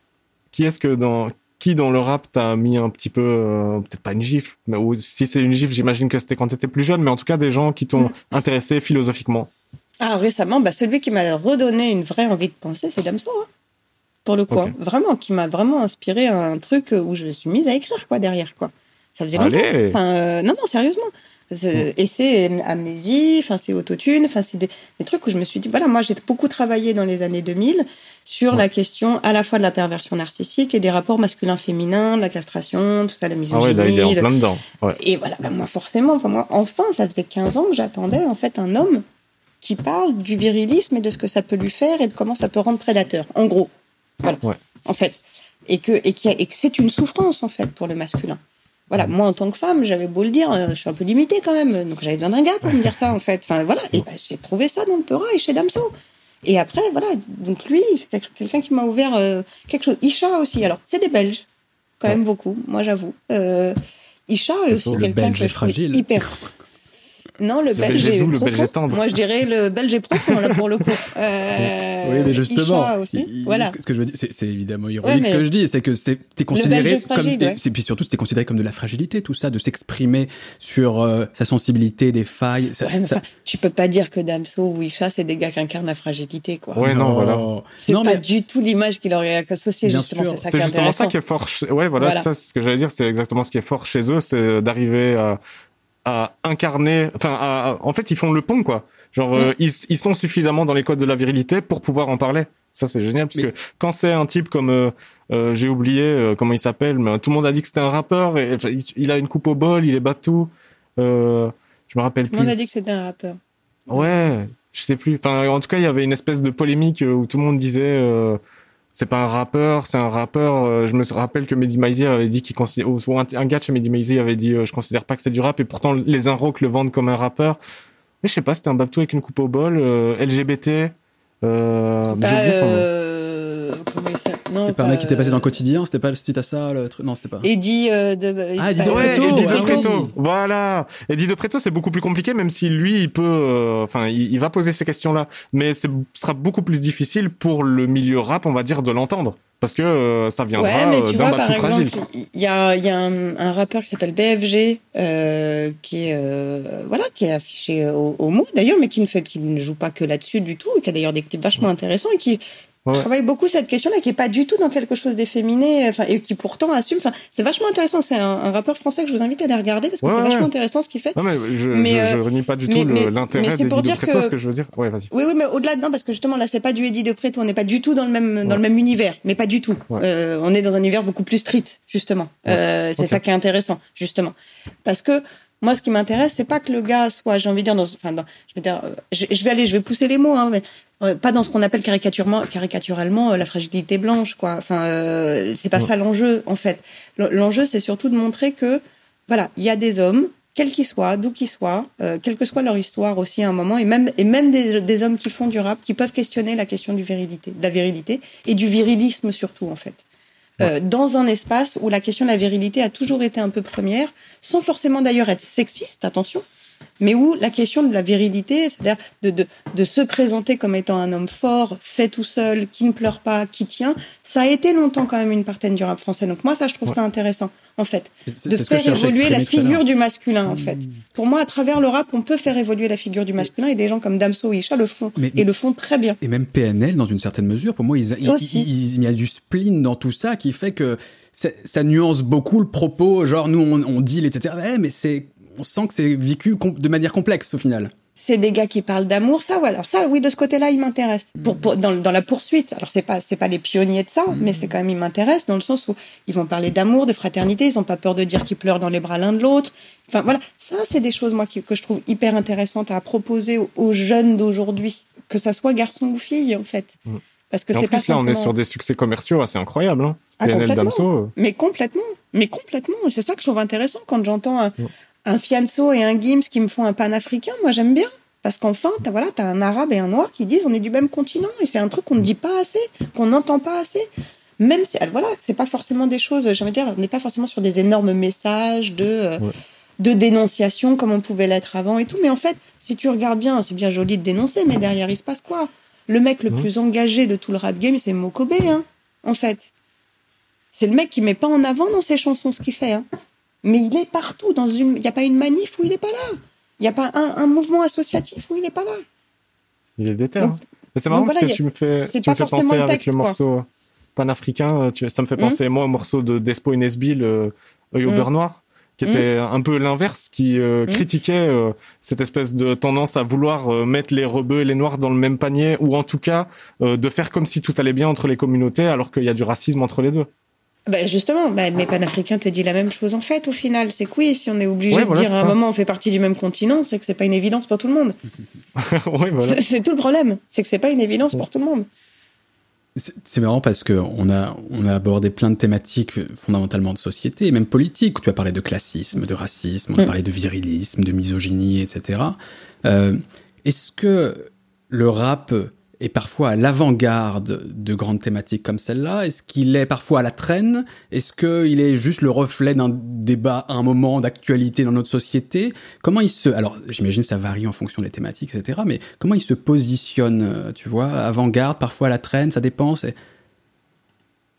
moi je, moi, je dirais que souvent, il est à l'avant-garde quand même. en tout cas, dans ce que j'observe, je trouve qu'il y a une vraie avant-garde. Tu vois, si je reprends par exemple l'exemple des violences policières, tout ce qu'on est en train de vivre aujourd'hui, tout ce qui est en train de se dire, de s'exprimer, notamment depuis George Floyd, alors que bon, voilà, ben, c'est présent dans le rap français depuis 30 ans, quoi. Quand même, ça fait 30 ans qu'il y a les mêmes ça nous a saoulé, quoi. Ah, mais au point, alors, au point où ça vous a saoulé, Là, je dis vous parce qu'on n'est plus de la même génération et je, voilà, ça vous a saoulé parce qu'à force de l'entendre, mais en même temps, vous êtes bien forcé pour vous aujourd'hui de vous rendre compte que c'est toujours d'actualité. Oui, c'est ça. mais euh, c'est pas parce que c'est toujours d'actualité que, que les gens ont envie de l'entendre. En tout cas, je veux dire, il y a eu une espèce de, de courbe comme ça de l'intérêt où genre euh, il y a un moment où ouais c'est trop vrai et puis un moment vas-y ça saoule on peut danser aussi et puis après on retourne là maintenant à une envie de revendication. Il faut pas que the message euh, efface le having fun. On est bien d'accord. mais tu peux concilier les deux, tu vois. C'est-à-dire, mais, mais c'est surtout de se dire, là, ça fait 30 ans que le rap français le dit, mais à, des moments différents, à des niveaux différents, avec des choses différentes.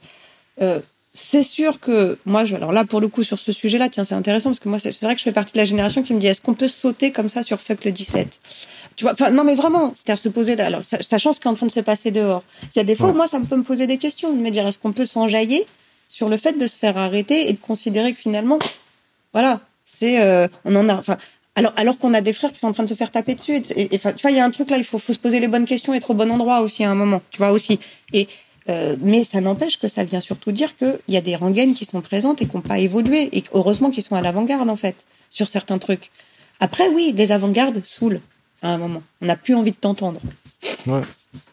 mais c'est pas pour autant qu'il faut s'arrêter de le dire. C'est tout le truc. Non, voilà, c'est ça. Voilà. Mais, comme le mouvement féministe dans les années 80, tout le monde était, oh, vas-y, vous saoulez en fait, les féministes, après les années 70. Mhm. Enfin, 90, ouais, c'était un peu genre, vas-y, retour en arrière. des proches, c'est assez clair. Bah ouais. Voilà. Et, aujourd'hui, tout d'un coup, on dit, oh, on redécouvre. Bah non, en fait, ça fait des années. Enfin, et puis, c'est pas le même et il a évolué. Mais en fait, il y a un moment, ça fait partie des trucs où on dit toujours les mêmes choses, mais en fait, elles sont plus ou moins audibles selon les moments. Donc, avant-garde, oui. Moi, je pense, je pense avant-garde aussi sur les questions de virilisme. Je pense que là, il y a un vrai truc qui se fait ouvert grâce aux Belges, pour le coup. Euh, bah oui, mais franchement, moi, je, trouve que la Belgique a ouvert des vraies portes, quoi. Parce que la Belgique se prend moins le chou. Enfin, les Belges, je crois qu'en Belgique, on se regarde moins, on se regarde moins à comment on est, qu'est-ce qu'on dégage, qu'est-ce qu'on va être, comme en France, là. Vous voyez, enfin, Bel été, merci. Hein. Après, Donc, il y a quelque chose qui est plus détendu. Il y, a le, il y a le, parce que là, on parle surtout du rap français, il y a aussi le rap américain. Et moi, je vois parfois que sur certaines scènes, le rap français me paraît pas à l'avant-garde, voire plutôt à la traîne. Typiquement, on parlait tout à l'heure de, de scènes LGBT, transidentitaires, mm. etc. Aux États-Unis, dans le rap, il y a des trucs ultra street, etc. Mm. Avec les codes du rap ultra développés. En France, c'est quasi inexistant. Et pourtant, on peut pas dire que la question est prégnante dans notre société, et n'est pas prégnante dans notre société.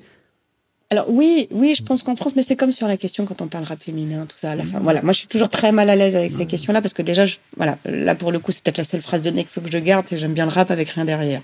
Voilà. Mais euh, enfin, c'est vrai, c'est vrai que dans le. il y a une richesse dans ces scènes. Mm.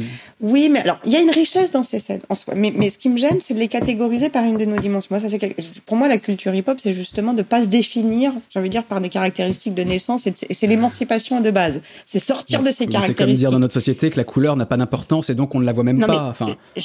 J'entends bien. C'est pour ça que je te dirais que oui, il faut. Voilà, j'entends le truc. Maintenant, ça n'empêche que si tu regardes bien, pour le coup, en plus, le, rap français, c'est quand même très vite constitué autour d'un truc où c'était les quartiers. Tu vois Donc c'était pas la on était moins dans la question communautaire. C'est vrai que là pour le coup ça renvoie aussi à, des fonctionnements sociétaux où les États-Unis fonctionnent sur le mode communautaire dès l'origine. Hein Donc il a toujours fonctionné comme ça. La France non, là-dessus non. Hein, ça n'empêche pas qu'il y a des effets, attention, hein, des, deux côtés, mais moi je suis pas forcément pour dire il faut faire du rap féminin ou il faut faire du rap LGBT. Ce que je voudrais, c'est que pour pouvoir être rappeur, on rentre plus dans des cases et dans des formes d'élitisme, en fait. Parce qu'en France, par contre, on est très très fort sur l'élitisme, à savoir créer des normes, en fait, et des systèmes d'excellence qui font que si on ne rentre pas là-dedans, on n'a pas droit de citer. Et là-dedans, en fait, il y, a une forme d'élitisme du rap euh, aussi et de code en fait qui dit il faut que tu sois comme ci, comme ça pour faire du rap en fait. Donc, mhm. il faut que tu sois, faut que tu aies ta street cred, même si elle est fausse, faut que tu aies ton personnage. Euh, il faut qu'il y ait un moment, tu, tu surcaricatures le virilisme. Il faut ait un moment, tu surcaricatures euh, ton, ton rapport, j'ai envie de dire, aux autres, que tu sois dans, enfin, si t'es une meuf, il faut que tu rentres dans telle ou telle case. Enfin, on est dans cette représentation des cases, mais parce qu'à force de regarder les États-Unis, en fait. Et en fait, qu'est-ce qu'ils disent dans les industries musicales en France? Ils disent, non, une meuf, ça marche pas. Un LGBT, ça marchera pas en France. Mais ils ont même pas essayé, hein, en fait. Il dit juste ça marche pas. Pourquoi? On sait pas. En fait.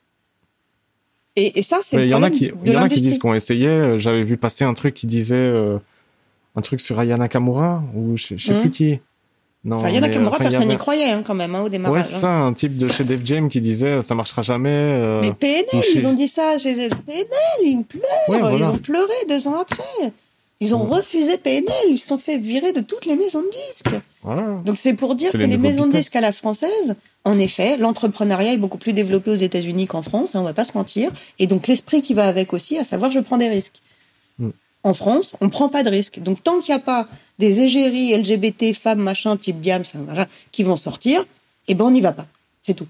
Mais moi, ce que je trouve déplorable, c'est qu'on soit obligé de le mettre dans une case, en fait. Après, j'apporterais juste une nuance à ce que tu dis, c'est qu'il y a aussi les scènes underground, y compris aux États-Unis. C'est-à-dire que hors industrie, hors des gens qui disent ah non, je pense que ça se vrai, pas. Il y a aussi des trucs qui se développent et par les gens eux-mêmes, quoi. Tu vois, qui disent bah nous, on veut être représentés, on va faire notre truc, quoi.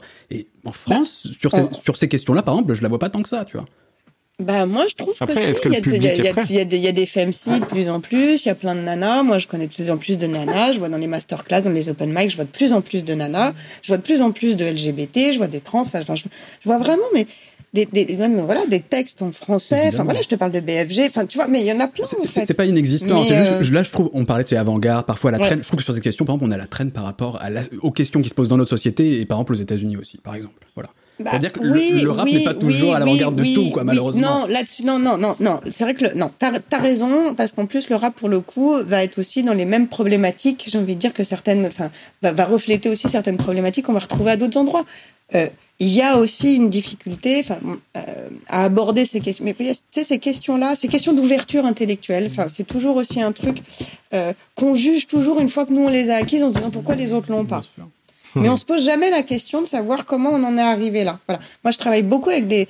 Quand je vais faire des formations partout, je me confronte régulièrement au racisme hein, euh, réel hein, des gens. Enfin voilà, il y a un moment et puis il y a un moment le, le maître au travail, c'est pas leur dire c'est mal en fait. Enfin, euh, le maître au travail, c'est aussi essayer de comprendre d'où ça vient, comment ça marche, comment ça fonctionne, sur quelle représentation ça fonctionne. Il y a des choses qui voilà qui touchent à des choses inconscientes qui sont pas simples. Et la question de la sexualité, ça renvoie quand même à l'intime de chacun, à des choses où beaucoup de gens sont encore pas à l'aise. Donc la question de l'homophobie ou de la transphobie ou tout ça, c'est quelque part aussi quelque chose dans notre société. C'est très récent ces questions-là aussi, si on le reprend à l'échelle de l'humanité. Déjà, la question du sexisme, ça fait 50 ans qu'on essaye de dire allô et on n'en est toujours pas sorti. Et il va encore falloir un siècle. Moi, je ne crois pas qu'on en sorte en 10 ans par une loi ou un truc. Il va falloir au moins un siècle. Voilà, la question du racisme, pareil. Ça avance un peu, mais pas vraiment. Enfin, en tout cas, pas assez. Mais ce qui se dit aujourd'hui, c'est pas là, ça commence à avancer, mais ça va prendre du temps. Et donc, encore plus pour la question qui tourne autour de la question des sexualités et des sexualités, j'ai envie de dire alternatives. Enfin, mm. c'est forcément ça, ça vient. On touche à des trucs anthropologiques aussi qui sont pas si simples pour les gens. C'est pas simplement une question d'ouverture intellectuelle de euh, c'est bien, c'est mal et c'est moral. Mm. Pour que tout ça bouge, c'est des mouvements de société, ça prend des générations. Voilà. Moi, je vois la génération de ma fille beaucoup plus à l'aise avec ces questions-là que la mienne euh, déjà et que celle de mes parents et on avance. Voilà, ça avance, mais c'est pas gagné. Voilà. Et donc, c'est normal que dans le rap, il y ait encore aussi, voilà, cette même évolution. C'est, c'est pas, c'est pas le petit milieu parisien. Euh, voilà. C'est sûr que dans le rap d'un San ou d'un Nekfeu, ça va être beaucoup plus détendu, cette question-là, que dans le rap de Cobaladé ou, euh, ou de Ornette La Frappe. Enfin, voilà, là aussi, ça renvoie des, voilà, des écoles. C'est pas les mêmes écoles, c'est pas les mêmes façons de penser, c'est pas les mêmes constructions. ça. ça veut pas dire qu'il y a un mieux ou un moins bien. C'est juste qu'il y a un moment où, par contre, en parlant, moi, je peux te dire que souvent, je discute beaucoup avec des rappeurs street, avec qui on a des vrais échanges de front sur ces questions-là. Et ça bouge. Voilà. Le voilà, dernier en date, on en a rigolé. C'est avec la Craps qu'on a beaucoup évoqué certaines questions. Là, sur son dernier titre, il évoque le fait que dans les programmes scolaires, on apprendrait aux enfants euh, à avoir des relations sexuelles. Je lui ai dit, il va falloir qu'on se parle. voilà. Un petit débat à 6 heures du mat est en prévision. Voilà. Mais, euh, Parce qu'il y a un moment, c'est aussi, c'est aussi ça. C'est aussi un moment comment on discute avec les gens, Mm. en fait. Et comme le rappeur, il va, il va être avec ses tripes et avec ses représentations du moment, en fait. On ne travaille pas son texte avant. On ne lui dit pas. Il a pas quelqu'un qui lui dit avant. Non, tu dis pas ça à la télé. Tu dis pas ça dans ton texte. Enfin, voilà. C'est d'ailleurs toute Oui, la voilà. difficulté. Ils sont pas préparés. Il y a beaucoup de médias traîneurs. Enfin, de- voilà. Alors que dans la variette, beaucoup plus. Enfin, ils sont beaucoup plus préparés. C'est pas le même environnement social de départ non plus. Enfin, souvent, Oui, même voilà, les, les passages scolaires. Enfin, tout ça. Donc il y a un moment où c'est de l'acquisition, c'est de l'apprentissage, et ça, ça se passe par le dialogue et c'est en discutant. Et en fait, voilà, j'ai envie de te dire, un mec, un, un- un rappeur était souvent un mec intelligent, hein, quand même, hein, euh, quand même, à 90, 99%, c'est quand même des gars intelligents, plutôt autodidactes, qui lisent, qui s'intéressent. Donc il y a un moment, les échanges se font, ça avance, et puis on bouge, et puis voilà, c'est tout. Oui, j'aurais adoré, par exemple, que Medine, quand il a fait son texte sur euh, Verlaine et Rimbaud suite à Boubacaris, qui disent la vraie nature de leur relation. C'est dommage qu'ils s'arrêtent juste au clash entre eux et qu'ils disent pas pourquoi. Voilà, Ah, ils étaient juste amoureux, les gars. Quoi. Voilà.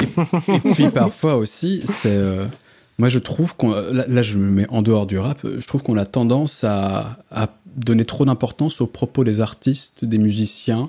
Euh, parfois, on tend des micros à, à des gens juste parce qu'ils sont musiciens. Et franchement, ils ont pas grand chose à dire, comme la plupart des gens, en fait, les musiciens. Ils sont pas, ils sont pas euh, plus conscients de plein de choses, etc. Arrêtons d'idéaliser les artistes et les musiciens, quoi. Notamment sur des propos, qu'ils soient sociétaux, intellectuels, etc.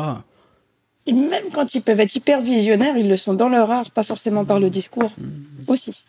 Et ça, c'est aussi un autre truc, c'est que tu peux être vrai. très très bon dans ton art, mais après, dans, dans le discours, euh, tu vois, c'est autre chose hein, quand même. hein.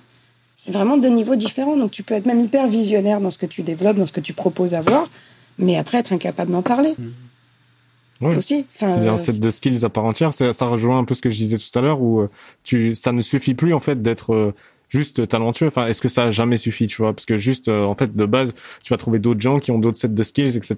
Et des marketeurs qui vont t'aider à faire ton truc dans les maisons de disques. Mais là, maintenant, à l'heure de l'indépendance de l'extrême, enfin, en tout cas, de la scission entre les deux, où tu auras vraiment les beaux produits bien faits de maisons de disques qui sont étudiés et les gens qui émergent euh, tout seuls, ben, euh, j'ai complètement perdu le début de ma phrase. T'as vu, t'as vu l'effet que ça fait, t'as vu hein? Ouais, incroyable. Heureusement qu'il y a de euh, coupe à la fin. hein. Et peut-être que celle-là, on la Euh, gardera, je elle est belle quand même. Je disais quoi? Euh, je- Mais on t'a perdu Ah ouais, aussi. ouais, je euh... Non, toi, tu disais quoi juste avant? Attends. Euh, On disait que les musiciens, leurs propos, bah, que c'était par leur Ouais. art et c'était pas forcément dans le Oui, discours, voilà. etc., qu'ils les développaient. Oui, oui, et tu disais euh, que... euh, Non, je sais plus, putain. que c'était que c'était deux compétences différentes que de faire de l'art et de parler de Ouais, voilà, point ça. Ça, vue. ça peut être... Ça peut être archi compliqué pour une personne, ouais, de de d'être très, enfin, de de réussir à vendre ce qu'elle fait en fait, parce que ça reste quand même euh, particulièrement où tout à une époque où tous les gens deviennent de plus en plus aiguisés à l'art euh, du buzz, euh, de la communication, euh, générer une communauté, fédérer une communauté, ben, ça peut être compliqué pour ceux qui n'ont pas ces skills-là à la base, tout talentueux qu'ils puissent être, quoi. Et, et- Ah non, mais et, et puis t'as raison, Salman aussi, qu'il y a un moment où euh, ce n'est qu'un artiste. Et on met parfois, alors voilà, c'est tout l'aspect du fanatisme, justement, euh, qu'on évoquait au tout début, là. Enfin, c'est c'est cette idée que, justement, à travers le fanatisme, tu vas, tu vas confondre, en fait, la, la création de la personne, c'est-à-dire ce qu'elle te donne à, à- à donner, ce qu'elle est, ce qu'elle pense, ce qu'elle représente. Enfin, tu, tu, en fait, tout est mélangé, alors qu'en fait, c'est plein de facettes différentes et qu'on donne à voir et qu'on joue différemment. Donc, un artiste n'est qu'un artiste. Il y a un moment où ce qu'il pense n'est pas la vérité et il ne représente que lui-même. et- et même parfois, Il n'est pas ouais, ouais. un exemple. Et même- Enfin, il est, enfin, pas un modèle. quoi. Et, et même Pardon. parfois, d'ailleurs, ça peut être une forme de génie de leur part. Il y a des artistes qui arrivent à travers leur production à te faire espérer quelque chose d'eux. Euh, C'est-à-dire à, à entretenir un truc qui te paraît profond, complexe, etc. Puis en fait, quand le mec doit s'exprimer et parler de sa démarche ou ce qu'il cherchait à dire ou je ne sais quoi, bah tu te dis ouais bon. Je m'attendais à... c'est Ouais, marrant, c'est ça- même assez fréquent, Ça m'a- ça m'a truc-là. touché d'une certaine manière. Le mec il avait pas l'intention forcément de ça. Bon, mais tant mieux, c'est la beauté du truc. Ouais, ouais, moi je me rappelle d'un du exemple truc. très concret de Aurel San chez Ruquier, où Mhm. euh, suicide social, on lui dit euh, suicide social, euh, il est incroyable ce morceau, nanani, et il dit ouais j'avais vu un film la 25e heure où un type faisait plus ou moins la même chose et je me suis dit je vais faire un morceau comme ça. Et toi t'es là et ça a l'air d'être un, un immense coup de gueule contre la société assez personnel et tout. Et mais Aurel San, je me pose beaucoup la question de ce truc de euh, est-ce que sur les plateaux de télé il ferait pas juste semblant? Parce qu'il arrête pas de dire Il tout le temps dès qu'il se retrouve ça, un peu dans une sauce ouais euh, ouais c'est de la fiction tu vois Genre euh, j'écris des trucs euh, et puis ça a l'air quand même très personnel et puis euh, ouais c'est de la fiction. Donc cette question là moi elle m'intéresse aussi. Qu'est-ce qui enfin, après est-ce que j'ai besoin que les gens soient vrais dans ce qu'ils disent? Non pas forcément. C'est la 25e image, tu sais, c'est le texte de Hayam sur la compile de Lane, c'est la 25e image, la réalité dépasse la fiction. Enfin, il y a un moment où quand tu travailles sur l'artistique, tu es toujours à la jonction sur la brèche entre réalité et fiction, en fait il y a un moment où quand tu crées un personnage, et aujourd'hui on est dans cette dimension de la création du personnage, mais c'est pour ça d'ailleurs que ce n'est que des exemples, c'est pas des modèles, parce que c'est pas, il y a, y a rien de vrai en fait euh, derrière tout ça. Après, quand tu les rencontres dans la vraie vie, c'est souvent très très éloigné de tout ça. Enfin, après c'est ça qui est intéressant aussi, mais quand même, moi je trouve qu'il y a toujours, enfin, moi j'ai toujours été très surprise de voir que finalement en écoutant bien un artiste, alors quand je dis en écoutant bien un artiste, c'est-à-dire de l'écouter dans, sa, dans la profondeur de ce qu'il nous raconte, avec la musique, pas que le texte. Hein. C'est pas que du texte, ça. Euh, bah, j'ai rarement été très surprise quand je les ai rencontrés en vrai après, mhm. en fait. L'écart est pas, est pas si énorme que ça. Celui qui va me paraître être petit compte, bah, ça se sent assez vite, en fait. Quand tu as une certaine habitude aussi du discours, de l'écoute de certains discours. Tu vois, il y a, y a un truc. Et c'est là où je pense que l'artiste, il donne à la fois de soi, mais en même temps, il faut jamais voilà, s'y réduire et, et, toujours prendre en compte le fait que ce n'est qu'un artiste, ça reste un être humain là-dedans, quoi. C'est pas devient génial, c'est une injonction paradoxale, en fait. Donc ça rend fou, en fait. Oui, c'est pour ça qu'il le, le dit. Bah oui, mais c'est pour ça qu'il y a des trucs chez, chez, chez Val qui peuvent être hyper intéressants, même avec un côté très déconnant, euh, très l'air de rien, sans que ça soit très profond, en fait.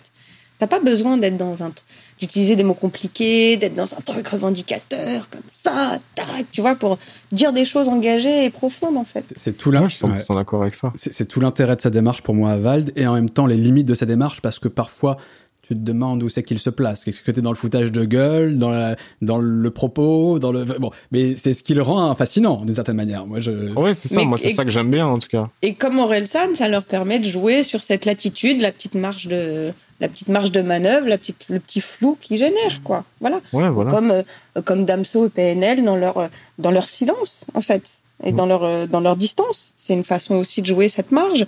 C'est aussi comment chacun ensuite va se positionner entre le personnage public et le personnage privé.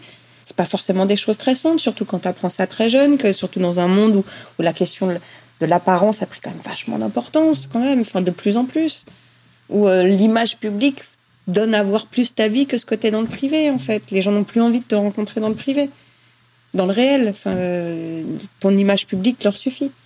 C'est déjà très particulier. Enfin, voilà, donc euh, forcément, les artistes, c'est pareil. Ils doivent jouer et travailler avec ça maintenant. Écoutez, je vous propose qu'on passe à une, autre partie un peu euh, de, de ce podcast. Jusque-là, on a beaucoup parlé des gens du rap, des rappeurs eux-mêmes, de, de, de, des thèmes qu'ils abordent, le rapport au texte, etc. Plein de choses comme ça. Mais on a assez peu parlé, en fait, de notre société, le regard qu'elle porte sur le rap. Les auditeurs aussi, qui, où on le voit quand même, c'est devenu un truc beaucoup plus grand public. Et il y a un changement qui s'opère. Euh, Benjamin, toi, qu'est-ce que ça t'évoque, tout ça, le, à la fois le regard globalement, il y a eu beaucoup de défiance quand même vis-à-vis de, de, nos sociétés, des médias, des politiques, etc. dans l'histoire du rap. Euh, c'est un rapport conflictuel de manière générale. Est-ce que ça a changé? Est-ce que Qu'est-ce que ça t'évoque bah, tout ça en, même temps, c'est enfin, assez marrant parce que finalement, quand je t'écoute, euh, je me dis, bah finalement, les reproches qu'on peut faire au rap, c'est tous les thèmes qu'on a abordés. Mmh. Euh, bah, notamment euh, le fait que le rap euh, ne ferait pas assez de part belle aux femmes, aux LGBT, que ce serait donc un, un, un environnement euh, sexiste, homophobe, raciste aussi maintenant, on entend beaucoup hein, aujourd'hui justement vis-à-vis des blancs. Enfin, c'est un peu le débat qu'on a eu hein, finalement, euh, l'air de rien. Ils sont présents même en nous-mêmes, euh, j'ai envie de dire les, les, les détracteurs du rap. En fait, ils sont présents parce qu'ils sont encore hyper hyper ancré. Donc, on, on, moi, j'ai le, le regard critique, c'est positif aussi. Euh, même oui, non, le regard critique est toujours positif. Il est même toujours positif parce qu'il vient signifier où est-ce qu'on peut continuer d'avancer et sur quoi, justement, euh, euh j'ai envie de dire, c'est quelle est la limite entre le possible et l'impossible, en fait. Donc, c'est toujours intéressant. Euh, donc, la, la, dimension critique, c'est pas une mauvaise chose, mais, mais c'est vrai que finalement, les, les les travers, enfin tout ce qu'on va reprocher dans la société au rap, ce qu'on appelle le grand public va reprocher au rap, malgré tout, en fait, c'est les sujets qu'on aborde aussi dans le game, en fait. Euh, c'est des sujets qui divisent dans le game, j'ai envie de dire aussi la question, voilà, de la question LGBT, homophobe, elle divise aussi dans le game. Est-ce qu'il faut faire des choses spécifiques comme par exemple certains sites le font aujourd'hui. Hein? Je peux citer Madame Rap par exemple, qui fait quand même quelque chose qui recense l'ensemble des, des, des, des, rappeuses au féminin. Euh, et en même temps, voilà, ça, peut interroger aussi sur est-ce que est-ce que ça suffit? Parce que d'être une femme et de rapper, est-ce que ça suffit à être mise en avant? Question aussi, est-ce que voilà, est-ce que est-ce que si j'étais, est-ce que est-ce que on est rappeur parce qu'on est noir? Ben non, on fait pas du rap de noir. Tu vois, ça choquerait un peu en fait si on disait ça comme ça. Euh, mais en même temps, on dit du rap de blanc. Voilà. Donc, qu'est-ce, qu'est-ce que ça vient dire de notre société aussi? Qu'est-ce que ça vient raconter? Donc, forcément, le rap pose ces questions-là depuis toujours, en fait. Parce que c'est des questions qui traversent notre société. Et moi, je crois que le rap ne fait que révéler les impensés de notre société, en fait. C'est-à-dire les questions qui vont se poser dans notre société, mais que on va préférer poser au sein du rap plutôt que de poser dans le reste de la société. Euh, la question de l'homophobie, par exemple, pour moi, est un très bon exemple. On est encore, et, ou la question du sexisme d'ailleurs, qui quelque part vont quand même assez ensemble, enfin, c'est dans les représentations, surtout quand on commence à, questionner le virilisme, enfin, on voit qu'il y a quand même des liens entre les deux. Ben, c'est parce qu'en fait, notre société, qu'on le veuille ou non, on a beau avoir un discours d'ouverture, elle est encore homophobe et sexiste. C'est une réalité, en fait. Voilà, il y a un moment où oui, c'est dangereux pour une femme de se trimballer dans le métro en mini-jupe à minuit. Enfin, c'est une réalité. on, le déplore. Ça ne devrait plus exister, mais c'est une réalité. Et voilà, l'homophobie aujourd'hui, elle peut tuer. Dans Paris, il y a des femmes qui se font tuer agresser parce qu'elles s'embrassent. Il y a des hommes qui se font agresser parce qu'ils s'embrassent. donc, c'est une réalité, ça, en fait, aujourd'hui. Mais c'est une réalité qui fait que c'est pas que dans le rap qu'elle existe. Elle existe dans tout le reste de la société. Et là, je prends plus des exemples parisiens, là où c'est le plus ouvert dans les esprits. Hein, dans les représentations. Hein. Là où on a accès au savoir, là où on a accès au musée, à la culture, justement, qui quelque part pourrait donner une impression justement d'ouverture. Même là, en fait, le sexisme et le racisme est encore présent. Je suis ravie qu'il y ait le musique tout qui arrive, qu'il y ait le MeToo, enfin, enfin, tous ces enjeux, c'était hyper important de montrer que dans le milieu artistique, là où on croit qu'on est au-dessus de tout, ben non, là aussi, en fait, il y a plein d'enjeux sexistes, homophobes, pas que dans le rap. Mais on va focaliser sur le rap parce qu'en plus, il y a la dimension sociale qui vient dire, en plus, là, c'est pas nous, là, le, allez, je vais, je vais le dire un peu, c'est pas nous les petits bourges parisiens, c'est eux là, ces espèces de racailles des quartiers qui ont un problème avec les homosexuels. Voilà. Alors qu'on sait très bien que dans les hautes sphères, il y a un gros problème aussi là-dessus. Le nombre de gamins de bonne famille qui sont dans, qui ne peuvent pas faire de coming out, sinon ils sont radiés à vie, enfin, et qu'il n'y a pas de retour possible, quoi. C'est eux qu'on envoie pour essayer de faire des déchets de rééducation. Enfin, voilà. On le sait bien. Le sexisme aussi. On passe, on a passé des années à dire que c'était le musulman, la figure du musulman qui était la figure sexiste. Mais on parle jamais de ce qui se passe dans le 16e, de, des rapports de domination. On sait, voilà, dans le couple, en fait, qui font qu'il y a un moment où il y a énormément de femmes qui sont dans des situations dramatiques, dans des milieux hyper aisés. C'est pas une question sociale en fait. On a voulu en faire une question sociale et de le focaliser sur le rap, c'est une manière de dire c'est pas il y a pas de ça chez nous en fait. Voilà. C'est et le rap a toujours fait office un peu de de ce que j'appelle de point fixe, c'est-à-dire de ce qu'on ne veut pas voir chez soi et qui nous rassure de regarder à l'extérieur comme si ça nous appartenait pas. En fait. Je trouve ça très pertinent parce que justement, je pense qu'il faut pas tomber dans ce serait une erreur que de dire dès qu'on a un discours critique vis-à-vis du rap, comme je pouvais l'avoir par exemple sur la scène LGBT. Mm. Et d'ailleurs, en fait, c'est pas un discours critique sur le rap parce qu'il y a cette scène aux États-Unis, par exemple, que j'aime beaucoup et que je trouve en plus mm. créative, super intéressante, etc. Donc j'aimerais juste et qui va arriver hein, si c'est aux États-Unis, ça va pas tarder. Bien hein. sûr, mais ce que je veux dire, c'est qu'il y a ce, ce voilà ce, ce, ce, besoin de regard critique et en parallèle, par contre, il y a clairement l'observation que depuis quasi ses débuts, en tout cas assez rapidement avec l'émergence du rap en France, c'est marginalisé, c'est on, on, le traite de tous les mots et, et évidemment tu as raison parce qu'il y a un contexte euh, social, sociétal, une population défavorisée, marginalisée, mise de côté et que l'on pointe volontiers du doigt. Et ça, c'est indéniable, à mon sens. Indéniable. Et qui se retrouve porteuse de tous les vices de la société. Et, même si elle peut les avoir, mais c'est les autres aussi, quoi. Donc, mais oui, mais en fait, elle, enfin, et même parfois, j'ai même poussé un peu, elle les a pas plus que le reste de la société, juste elle l'écrit plus fort. C'est pas la même chose non plus. Parfois, elle l'écrit plus fort parce qu'il n'y a pas le côté policé du discours. Et puis surtout, aussi. elle, on aura tendance à l'essentialiser, à mettre tout le monde dans le même paquet, alors que les autres, c'est moins le cas, par exemple. Ah bah non, bah non, bien sûr. Maintenant, c'est toujours chez le voisin. Si tu regardes bien, c'est toujours le voisin, le raciste, le sexiste, l'homophobe. Euh, c'est toujours le voisin. C'est jamais soi. En fait, toujours l'autre. Voilà, quand on quand on essaie de parler de racisme systémique, on te dit mais non, il y a du racisme anti-blanc. Quand même, enfin il y a, y a, un truc où t'es là genre mais on s'est pas compris là. Mais enfin euh, mais mais tu vois c'est ce truc. Si il y a toujours ce truc. Oui mais oui mais oui mais toi aussi. Oui mais enfin tu vois non mais c'est pas comme ça qu'on va penser les choses en fait pour essayer de grandir. Ça c'est un truc de cours d'école normalement. Et pourtant aujourd'hui le rap est devenu mainstream. Est-ce que ça a changé bah, justement ça? Est-ce que c'est toujours valable notre discours ou pas? Mais écoute, en fait, moi là, je vais te dire, euh, euh, le rap est tellement devenu mainstream que ça amène à ce que Youssoufa soit obligé de faire des chansons pour dire que Marion Maréchal Le Pen les counes et que ça le saoule. Euh, que d'ailleurs Orelsan aussi euh, a fait une petite, un petit tacle à Marion Maréchal Le Pen en lui disant euh, vas-y, envoie un message pour moi à ton grand-père. Enfin, euh, mais voilà, ça, ça pose, c'est vrai, mais moi je comprends hein, que ça pose des, ça pose question. Hein. Enfin, mais de la même manière que moi parfois il m'arrive de regarder des vidéos de gens que je, avec lesquels je suis foncièrement pas d'accord, mais pour savoir un peu ce qui se dit en fait, et pour, je trouve que c'est important d'aller écouter aussi des discours qui sont radicalement à l'opposé des siens. Et ben, il m'arrive d'écouter des, des discours parfois de, de virilistes d'extrême droite, hein, parce que quand même ça va souvent ensemble, hein, quand même. Euh, euh, pas que, mais quand même, euh, et euh, qui vont me citer des rappeurs. Enfin, moi, ça, ça, me met parfois dans des états un peu bizarres. Il y, y, a quand même Cro-Blanc qui existe, donc peu de gens parlent, heureusement d'ailleurs. Euh, et ben t'es pas obligé d'écouter, voilà. Mais euh, c'est un rappeur d'extrême droite. D'accord. Voilà, euh, ça existe. Il euh, y a eu un même un espèce de de, de, de, de festival de rap nazi à un moment, enfin en, enfin, en Allemagne qui s'est tenu. Ah ouais. trucs, mais, mais, ça prouve bien que c'est un succès. C'est l'ouverture, c'est l'ouverture. Exactement, c'est voilà. ça l'ouverture. Maintenant, il y a voilà, là il y a deux trois trucs qui doivent être interrogés. Un truc de Cro-Blanc c'était pas ouf. On n'est pas obligé d'en parler mille ans et de citer son nom. Hein. Voilà, ouais, on va pas lui faire de la pub non plus à Cro-Blanc, si tu bon, on le coupera.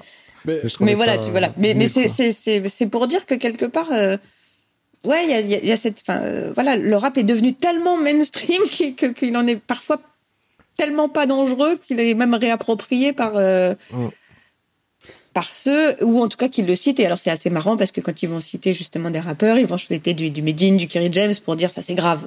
Voilà. Ouais. Euh, bizarrement, ils arrivent, voilà, ils arrivent, ils vont pas citer du, du, du, du, ceux qui font plein de vues et plein de millions, quoi.